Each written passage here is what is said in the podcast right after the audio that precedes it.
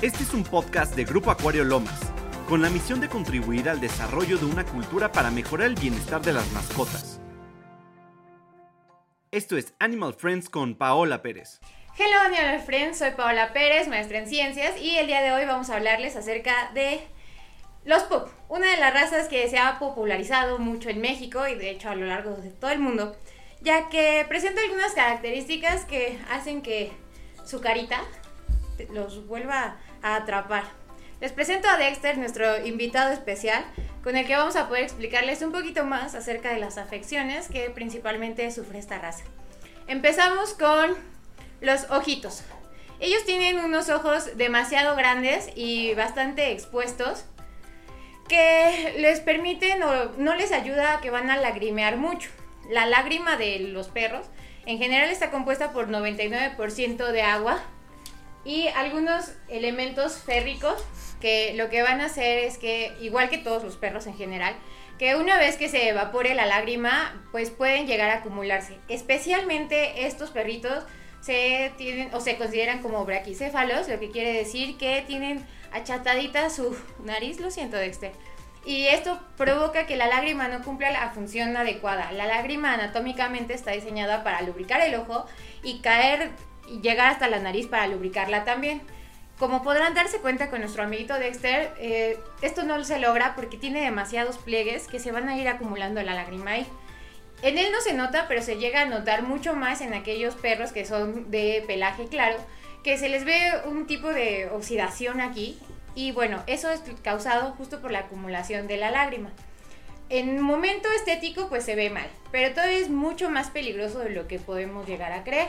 Una vez que se seca, tiene estos elementos que se llaman enzimas y estas enzimas lo que hacen es cortar de alguna manera las proteínas que tienen ellos en los pliegues de los ojos, lo que puede llegar a ocasionarles severas quemaduras que pues también son causa incluso de ceguera. Entonces hay que tener cuidado con eso, por eso recomiendo bastante el uso de algún tipo de toallitas que tengan agentes desinfectantes para poder eliminar incluso eh, microorganismos que pueden estar bastante cerca del ojo y lo ponen en peligro. Descendiendo, tenemos también su gran problema con las orejas. En general, el problema de la otitis se puede ver como un problema de inflamación externa, interna y media. Eh, lo que vamos a ver es de que en externa favorecen muchas cosas de ellos para que tengan una infección. Empecemos una, cómo está formado. El conducto de su orejita, que voy a testellar tantito, va a ser una L, lo que permite obviamente que justo aquí, en este hoyito orificio que se hace, se acumulen demasiadas bacterias, suciedad, eh, en pocas palabras, cuerpos extraños para la oreja. Y es difícil sacarlo. De hecho, ellos, aunque se sacudan demasiado, no lo logran. Por eso es importante poder eh, brindarles de alguna manera una limpieza extra.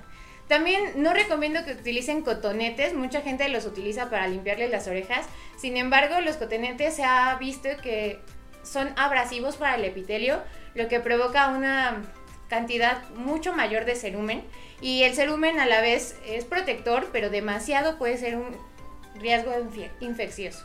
Entonces hay que tener cuidado con eso. Por eso a Dexter y a todos nuestros amiguitos lo que vamos a poder ayudarles es rociarles un limpiador de oídos que además contiene elementos que hacen rápidamente la evaporación del producto, justo porque también eso favorece infecciones. La humedad es el peor enemigo de muchas cosas, incluyendo los oídos, la nariz, los ojos y la piel.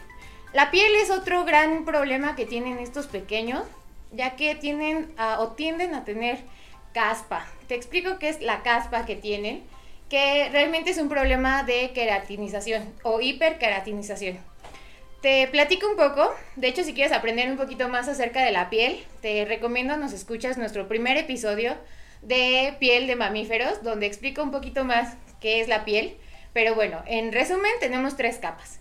Y en la más, o ellos tienen tres capas igual que nosotros, en la súper eh, expuesta al medio ambiente tenemos un tipo de células que antes de convertirse en, esa célula, en ese tipo de célula madura, pasaron por un proceso de queratinización. Una vez que ya lograron ser eh, van a lograr proteger la piel. Sin embargo, cuando existe la hiperqueratinización, no se da la escamación necesaria. Lo que vas a hacer o lo que pasa es de que se acumula demasiado. Este tipo de problemas lo puede causar desde algo genético hasta algo externo, como pueden ser bacterias, ácaros, eh, algún tipo de afección en general, también cosas hormonales. En ellos específicamente pues ya viene con una carga genética que es propenso a lo mismo. Entonces lo que vamos a hacer es bañarlo con algún tipo de jabón que le ayude a restablecer el proceso de queratinización y le permita que sea la capa correctamente o funcione correctamente. Como este tipo de jabón, ¿verdad? ¿Sí te gusta? Perfecto. Con ese lo vamos a poder bañar y vamos a permitir que su piel no escame demasiado y este tipo de escamaciones lo que hace es producir un tipo de grasa, que es lo que vemos como caspa y se conoce como sebo seco. Lo que nos permite o lo que les permite a ellos es que obviamente esto da otra vez a oportunistas microorganismos lleguen, lo infecten y tengan problemas en la dermis. ¿Qué te quieres ir, Dexter? No, espera que acabemos. Después de esto, quisiera hablarles acerca de lo que es evidente de nuestro amigo Dexter, el sobrepeso. También tienden a tener sobrepeso los pobrecitos y pues hay que darles una nutrición balanceada para no darles mucho más, porque justo lo que les mencionaba que tienen achatadita su nariz, pues no les permite respirar. De hecho, quien nos llega a escuchar solamente en audio van a escuchar cómo le está costando un poco de respirar a Dexter y es por lo mismo, si mientras más peso tenga, más difícil va a ser la capacidad de respirar. Entonces, también por eso no son muy buenos o no son dados a que sean perros que te acompañen tipo para correr, tipo para hacer ejercicio súper fuerte, porque pues se van a cansar demasiado y puede ser perjudicial totalmente para ellos, ya que los puedes cansar en el corazón y eso puede provocar bastantes cosas, incluso su deceso. Qué cosa que no queremos. Por eso vamos a cuidarlos bien y les vamos a dar un tipo de alimento que nos va a cuidar todo, literal desde las calorías que consume, e incluso tiene elementos super padres como la L-carnitina que va a ayudar a que la grasa que tiene la pueda aprovechar convirtiéndola en energía. Y las fibras que contiene pues va a hacer que se hinchen en el estómago dándole un sentimiento de saciedad con mucho menos alimento. Curioseando. Como dato curioso tenemos que se han dado investigaciones acerca del por qué nos gustan tanto este tipo de perritos y dicen que justo por tener ojos grandes provocan esa sensación de maternidad en algunos de nosotros, haciéndonos sentir que son unos bebés, por eso nos gustan demasiado.